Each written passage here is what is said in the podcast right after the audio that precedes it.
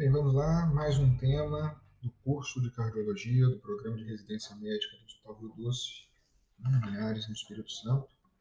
Nós vamos falar hoje sobre insuficiência aórtica, né? uma doença, uma valvopatia que também é causada por doença reumática, cerca de 80% dos casos no país se devem à etiologia reumática. Nos países desenvolvidos, a insuficiência aórtica está relacionado eh, à idade, sendo a degenerativa a principal causa. Né? Bem, sobre a etiologia, ainda falando nisso, né, as causas incluem a doença primária das válvulas semilunares, né, comprometimento da parede da aorta, o comprometimento de ambas, né, da válvula e da parede da aorta, culminando na falha de coaptação dos folhetos. Febre reumática e válvula aórtica bicúspide, que também entram nesse eh, cenário. Né? As doenças secundárias, como endocardite infecciosa, o trauma, o lúpus eritematoso sistêmico, artrite reumatoide, espondilite anquilosante, a doença de Takayasu, a doença de Whipple, a artropatia de Jacob e as anomalias congênitas entram como uma doença secundária. Né? E também existem as doenças da raiz da aorta, relacionado à dilatação aórtica, em geral está relacionado à idade né, degenerativa, a necrose cística da camada média, como na síndrome de Marfan, e a válvula aórtica bicúspide, que também causa dilatação na aorta ascendente. Podemos ter dissecção aórtica, a hipertensão arterial sistêmica causando isso também, a osteogênese imperfecta, a ortite sifilítica, a espondilite anquilosante, a doença de BC, a artrite psoriática, a artrite relacionada à retocolite ulcerativa, a policondrite recidivante, a síndrome de Reiter, exposição a algumas drogas, inibidoras de apetite também pode causar, e a artrite de células gigantes. Então, nós temos um sem número de causas para insuficiência aórtica. O importante a delimitar seria um problema primário das válvulas, seria um problema secundário, né? seria um problema da raiz da aorta propriamente dita. Então, a fisiopatologia ela inicia com insuficiência aórtica, né? que é uma valvopatia de sobrecarga de volume e de pressão. Né? Tem uma característica de um fluxo retrógrado de sangue da aorta para o ventrículo esquerdo durante a diástole. Essa é grande, a grande questão da insuficiência aórtica. Na insuficiência aórtica crônica, eh, a gente tem uma gradual sobrecarga diastólica que gera uma hipertrofia excêntrica do ventrículo esquerdo, uma dilatação progressiva do ventrículo esquerdo, um aumento da sua complacência e do débito sistólico. Neste período, que em geral é longo, o paciente permanece sem sintomas, na fase que chamamos de compensada. Né? Após muitos anos de dilatação, ocorre falha dos mecanismos compensatórios, culminando com a diminuição do débito sistólico efetivo, aumentando então a pressão final de enchimento diastólico e aumento da pressão venosa pulmonar com congestão pulmonar. Ainda, aliado a isso, né, a este processo, a sobrecarga imposta ao ventrículo esquerdo ocasiona uma isquemia miocárdica devido à redução da reserva coronária e à alteração no índice de oxigenação, com desbalanço entre a oferta e o consumo de oxigênio pelo miocárdio. Ou seja, nós temos uma diminuição do fluxo coronário na diástole e um aumento do consumo de HBE. Temos aquele efeito, né, o Venturi, né, o efeito que, como diria o doutor Rogério Moura, chupa de canudinho das coronárias, né, aquele vácuo, do, a, a, o recuo da, do sangue aórtico para dentro do VE, ele faz uma sucção de dentro das coronárias e pode gerar um dor. Então, mas de maneira geral, o consumo de oxigênio pelo miocárdio é devido à diminuição do fluxo coronariano na diástole e aumento do consumo pela hipertrofia ventricular esquerda. No final, todo este processo contribui para a deterioração da função ventricular. Né? Então, gera um ciclo, e gerando um ciclo, nós progredimos o problema da doença. Já na insuficiência aórtica aguda, não há tempo suficiente para o desenvolvimento da HVE, né, concêntrica, e os, os mecanismos adaptativos, levando à insuficiência cardíaca aguda e a choque cardiogênico. E aí, da mesma maneira, sugiro que vejam o podcast de choque cardiogênico e de insuficiência cardíaca descompensada, né? A elucidação desses fatos. A diferença, como nós citamos para a insuficiência mitral aguda, é que aqui não cabe balão intraórtico. Né? É, mas poderemos, e como é um problema mecânico, muito provavelmente esse paciente terá que ser operado de maneira eh, emergencial. Bem, qual é a história natural da doença? Né? Na insuficiência aórtica crônica, os sintomas, em geral, se iniciam na quarta e na quinta década de vida. É, pacientes com insuficiência aórtica discreta moderada têm uma sobrevida em 10 anos de 85% a 95%. O problema é quando é, essa insuficiência aórtica grave é, começa a dar sintomas. Né?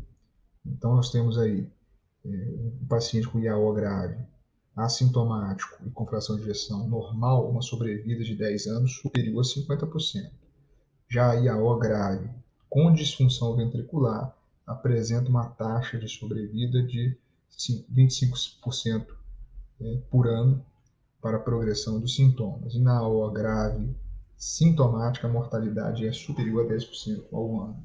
Então essa é uma doença que ela vai se ela tenta ir segurando, compensando, compensando. Né? Bem, qual que é o quadro clínico do paciente com insuficiência aórtica? Bem, espinéus esforços por desadaptação e disfunção ventricular, angina ocasionada pela redução do fluxo coronariano, aumento do consumo de oxigênio gerado pela HVE, basicamente é dispneia e angina. Sintomas de baixo débito podem acontecer, assim como na estenose aórtica, com pré-síncope, síncope, por déficit da contratilidade ou arritmias cardíacas. Palpitações desencadeadas pelo esforço ou emoção são frequentes pelo grande volume de sangue ejetado pelo ventrículo esquerdo. Novamente, a insuficiência aórtica aguda ela vai ser uma insuficiência cardíaca rapidamente progressiva, com sinais de congestão e sinais de má perfusão. Né? O exame físico da insuficiência aórtica é rico em sinais propedêuticos. Né?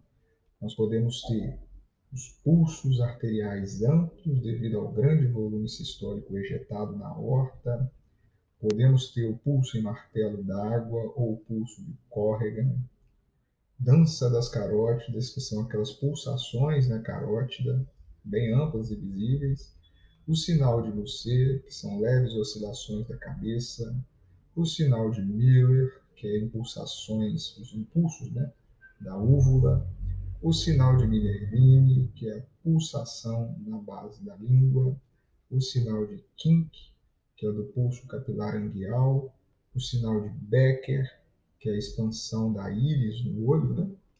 Nós podemos ter o pistol shot, que é a sensação de choque, a ausculta de algumas artérias, sinal de Rosenbach, que é o impulso do fígado, o sinal de Gerhardt, que é o impulso do baço, sinal de Traub, que são o sopro nas artérias femorais, sinal de Durosias, que é a intensificação do sopro femoral com a compressão da artéria, sinal de Mayne, que é a queda de 15, 15 milímetros de mercúrio da pressão diastólica com a elevação do braço, sinal de Hill, que é a diferença de pressão sistólica poplítea e braquial superior a 60 mm de mercúrio e uma pressão arterial divergente. Isso é muito comum. É o famoso a pressão estão desencontrando, né? O PA sistólica maior e uma PA diastólica menor, chegando até, em alguns casos, a zero, né? no caso de insuficiência cardíaca aguda, insuficiência aórtica aguda. Né? ou seja, uma pressão de pulso bem ampla. Né? O ictus cordi é hiperdinâmico e impulsivo, deslocando para baixo e para esquerda, denotando então um caráter de hipertrofia, né? E a ausculta clássica do paciente com insuficiência aórtica, ele tem uma B1, que significa o fechamento da válvula mitral normal ou até mesmo hipofonética, uma B2 não audível ou difícil análise, com componente aórtico hipofonético e pulmonar ocultado pelo sopro diastólico. Podemos ter B3 na presença de doença grave. O sopro é um sopro diastólico que se inicia na protodiástole de alta frequência e de caráter aspirativo decrescente. Nos casos de insuficiência aórtica por dilatação da aorta, ela é mais audível no foco aórtico clássico e se for por lesão valvar, é mais intenso no foco aórtico acessório. De maneira bem didática para a gente aprender, né? quanto mais próximo do externo, né? mais valvar. É assim que eu gravei, vamos dizer assim, quanto mais longe do externo, mais eh, sugere dilatação da aorta. Bem, existem algumas manobras que evidenciam o sopro. A posição bem sentada, com flexão máxima do tronco, ou decúbito ventral e posição de cócoras. Elas aumentam, né, evidenciam o sopro. O sopro de Austin-Flint, que é um sopro mesodiastólico de baixa frequência no foco mitral, também está presente na doença grave, gerado por vibrações provocadas no aparelho mitral pelo grande volume regurgitado. Ele lembra uma estenose mitral re eh, relativa, né? ou seja, aquele jato que desce da horta para dentro do ventrículo esquerdo causa ali uma estenose mitral relativa. Né? Ou seja, não existe estenose mitral. O que está acontecendo é a regurgitação da insuficiência aórtica gerando um sopro de Auschwitz. É, de maneira é, a diferenciar-se da estenose mitral, orgânica, né, não relativa, é, é só a gente observar a presença de B1 normal e a ausência de estalido de abertura. A estenose mitral geralmente ela tem B1 e estalido de abertura, no, ao ponto de que o sopro de Auschwitz não nos contempla tais dados. Pode haver um sopro protosistólico por estenose funcional da aorta secundária ao hiperfluxo causado pelo aumento do volume sistólico diante de acentuada regurgitação. A duração do sopro correlaciona-se com a gravidade da lesão. Então, o sopro é um sopro diastólico, aspirativo, mais visível no foco aórtico, né? acessório e aórtico, foco aórtico propriamente dito. Sobre exames complementares, podemos utilizar o eletrocardiograma, o raio-x de tórax, o eco, né? A ventriculografia com rádio isotópica, né? a tomografia computadorizada, a ressonância nuclear magnética e o cateterismo cardíaco, certo? Bem, o eletrocardiograma ele nos mostra uma sobrecarga ventricular esquerda com desvio do eixo para a esquerda com padrão de strain. Né?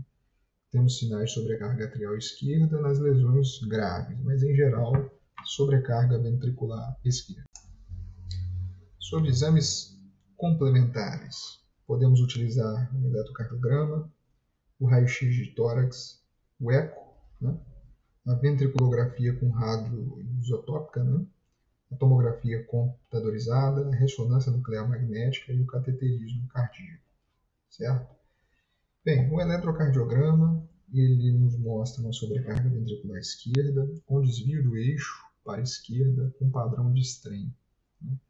Temos sinais de sobrecarga atrial esquerda nas lesões graves, mas em geral sobrecarga ventricular esquerda. Sobrecarga ventricular esquerda no eletrocardiograma, nós utilizamos critérios de Sokolov S de V1 mais R de V5 ou V6 maior ou igual a 35 milímetros ou R de AVL maior do que 11 mm.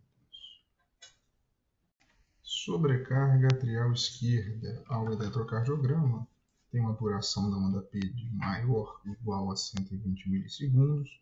O desvio do eixo da onda P é para a esquerda, a onda P é entalhada e bífida em D2, o que chamamos de onda P mitralha.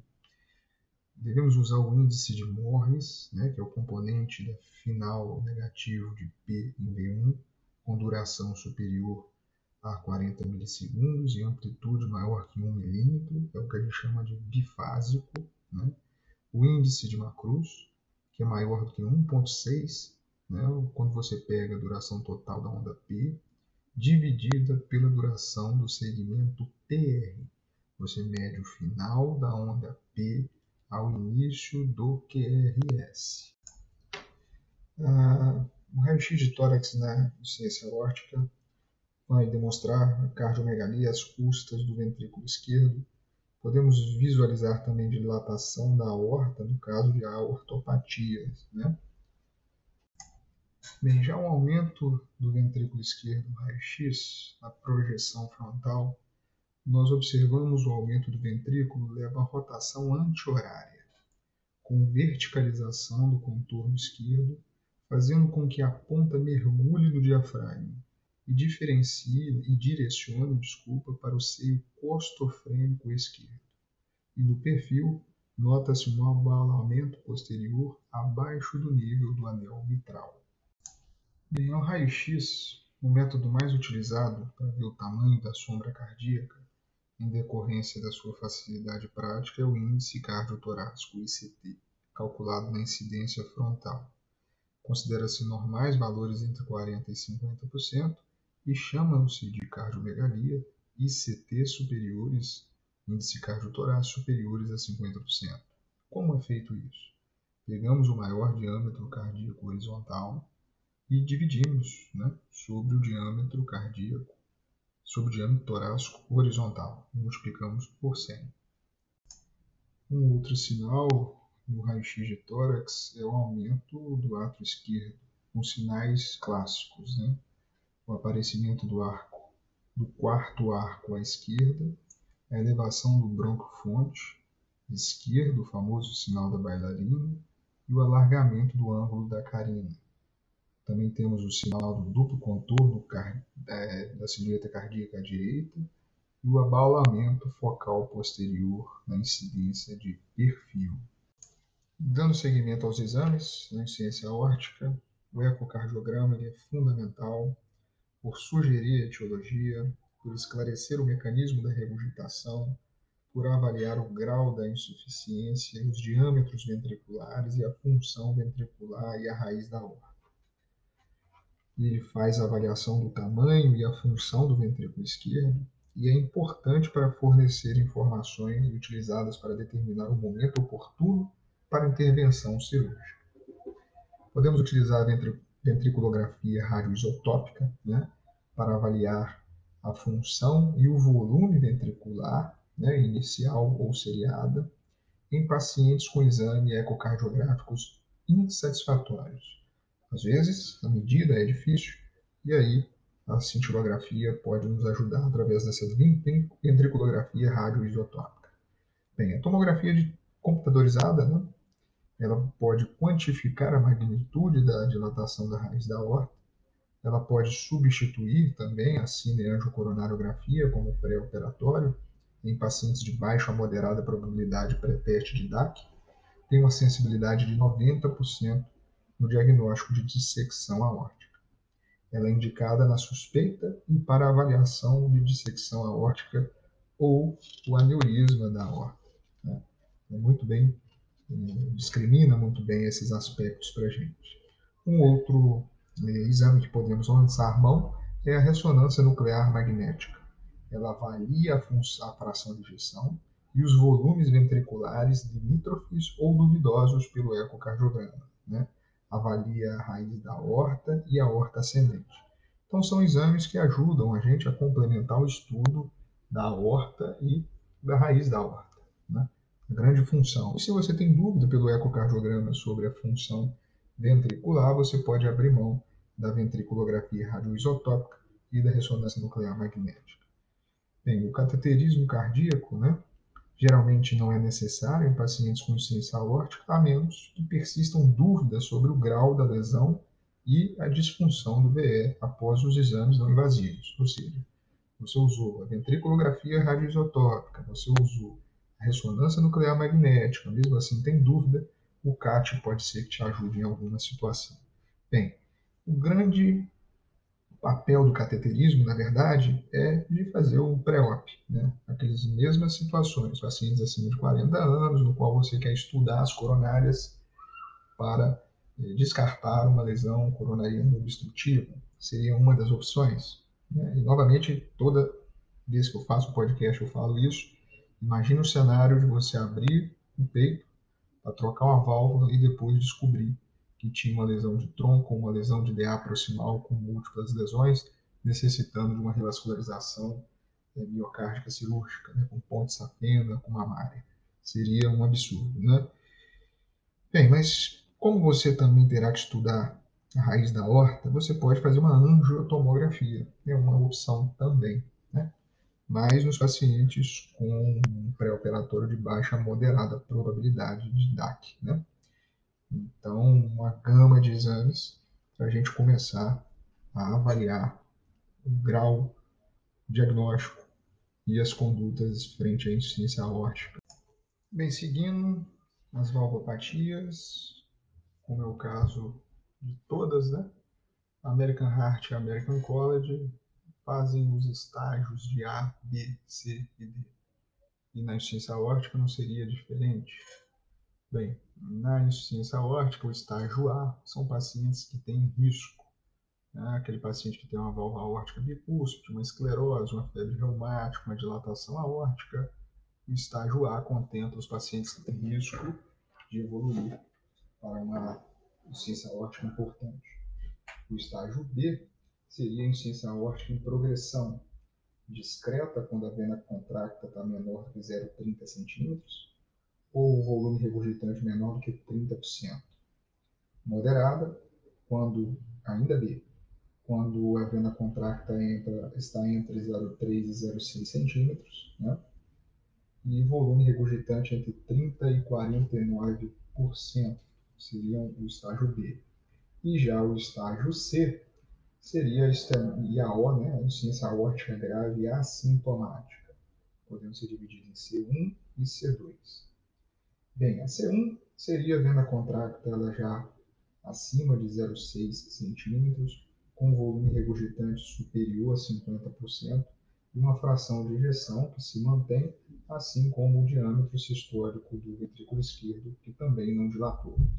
O C1, classicamente, é uma ciência aórtica grave assintomática, que tenha então a fração de ejeção preservada, e preservada maior do que 50%, um diâmetro sistólico do ventrículo esquerdo, final do ventrículo esquerdo, menor do que 50 milímetros.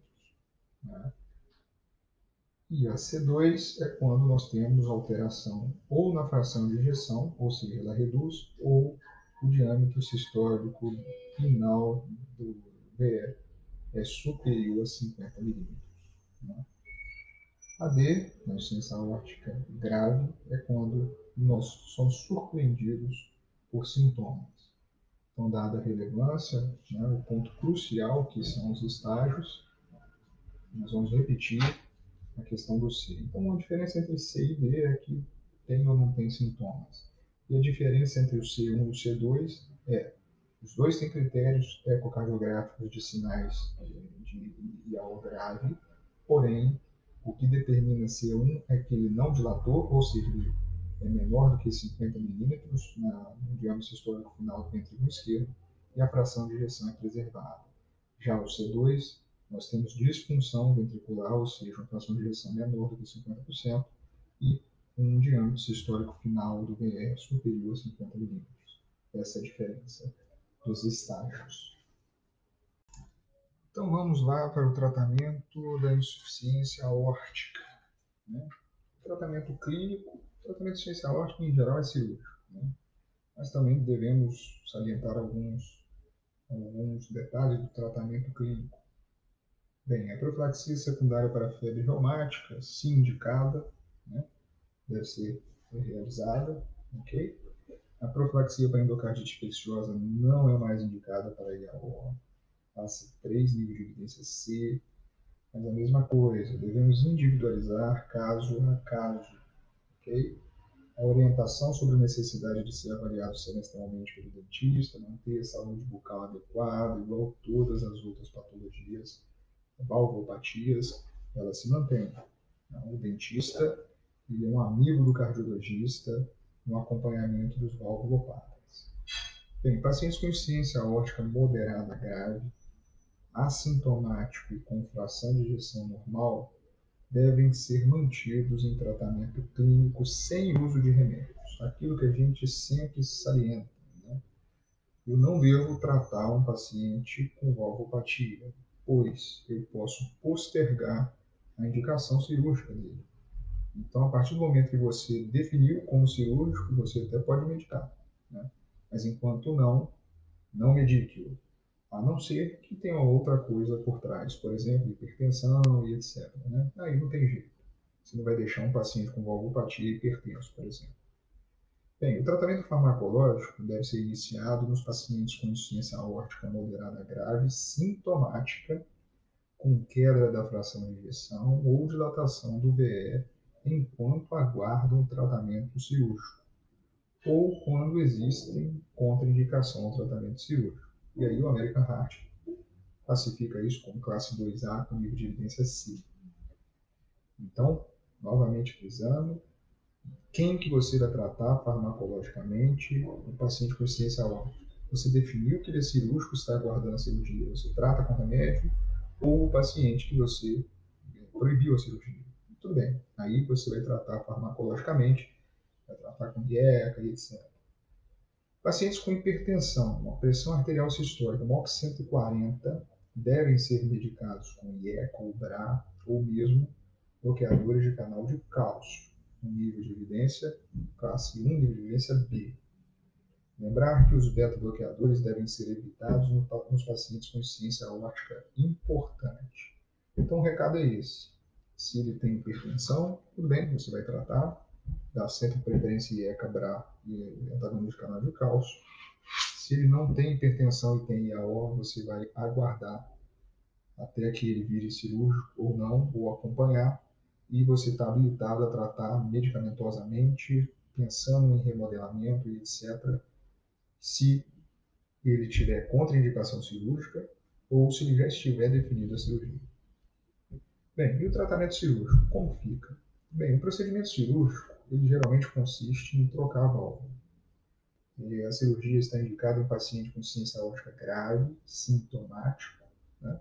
independente do tamanho do ventrículo ou da fração de ejeção. Isso é classe 1. A gente percebe que em todas as válvulas é assim que acontece. Independente de tudo, se ele tem sintoma, ele tem indicação de cirurgia. Ok? Bem, é, nos pacientes assintomáticos, né, com insuficiência aórtica grave, deve-se avaliar a fração de ejeção e o diâmetro sistólico e diastólico final do ventrículo esquerdo. Né? Então, você vai trocar a válvula, está indicada a troca da válvula, se ele tiver assintomático com a fração de ejeção menor do que 50%, ou se ele tiver alguma outra indicação cirúrgica, né? É, seja ela outra valvulopatia, ou uma doença arterial coronariana, ou uma doença de aorta ascendente. Caso contrário, fração de injeção baixa, assintomático, igual trocar a válvula aórtica. A mesma coisa, assintomático com diâmetro sistólico maior do que 55 milímetros, ou seja, ele está dilatando. Né? Esse paciente é um C2, também tem indicação de cirurgia com classe 2A, nível de evidência B. Bem, a mortalidade operatória em pacientes com insuficiência aórtica pura, é, que se submete à substituição da válvula aórtica isolada, varia de 0,75% a 2,1% nos centros experientes, porém, se a fração de injeção é reduzida, a taxa de mortalidade dobra, aumenta para 4,2% a 7,7%. Após a troca valvar, a sobrevida global é de 90% em 5 anos e de 86% em 10 anos. Então, observe o seguinte: a troca valvar aórtica ela é imprescindível, né? tem que ser feita. E você vai fazer em quem? Naquele que tiver estágio D, ou seja, ele tem sintoma, independente de qualquer outra coisa, ele tem sintoma, ele vai ganhar a troca da válvula órtica. Nos assintomáticos, nós vamos observar quem perde a fração de ejeção, né, menor que 50%, ou quem dilata, maior do que 55 milímetros. Existe uma regra né, do 7555. O que seria isso? É, Rogério Moro fala em telefone né, da, da insuficiência aórtica. 75 milímetros do diâmetro diastólico final do ventrículo esquerdo ou 55 do diâmetro sistólico do ventrículo esquerdo. Essas seriam sinais de que está dilatando o ventrículo esquerdo, chegou a hora de trocar, pois estamos perdendo o mecanismo, é, mecanismo compensatório. Né? Bem, e quando temos uma insuficiência aórtica associado a uma doença da aorta, né? Indica-se cirurgia quando há uma dilatação de 50 superior a 50 milímetros, né? ou 55 milímetros, associada a qualquer grau de regurgitação em paciente com suspeita de síndrome de Marfan ou válvula aórtica bicúspide. Né? 50 milímetros, indicado pelo S, 55 milímetros, indicado pela American Heart. Se o portador de síndrome de Marfan tiver fatores de risco para dissecção, como a história familiar de dissecção aórtica, e um crescimento maior do que 2 milímetros ano, risco de gravidez ou IAUA severa, a indicação da cirurgia deve ser mais precoce superior a 40, maior ou igual a 45 milímetros, classe 2, nível de evidência C. Então, independente do grau de regurgitação, se for válvula aórtica bicúspide, que chama de VAB ou marcão, nós, é, uma dilatação da aorta maior ou igual a 50 milímetros ou 55 milímetros, indicaríamos a cirurgia. Se tiver fator de risco para dissecção, 45 milímetros. Né? Este foi mais um podcast sobre insuficiência aórtica do curso de cardiologia do Programa de Residência Médica do Hospital Rio Doce. Espero ter acrescentado. Nós vamos atualizando de acordo com as atualizações. É, a medicina muda muito, né? Então seguimos essa empreitada. Um grande abraço.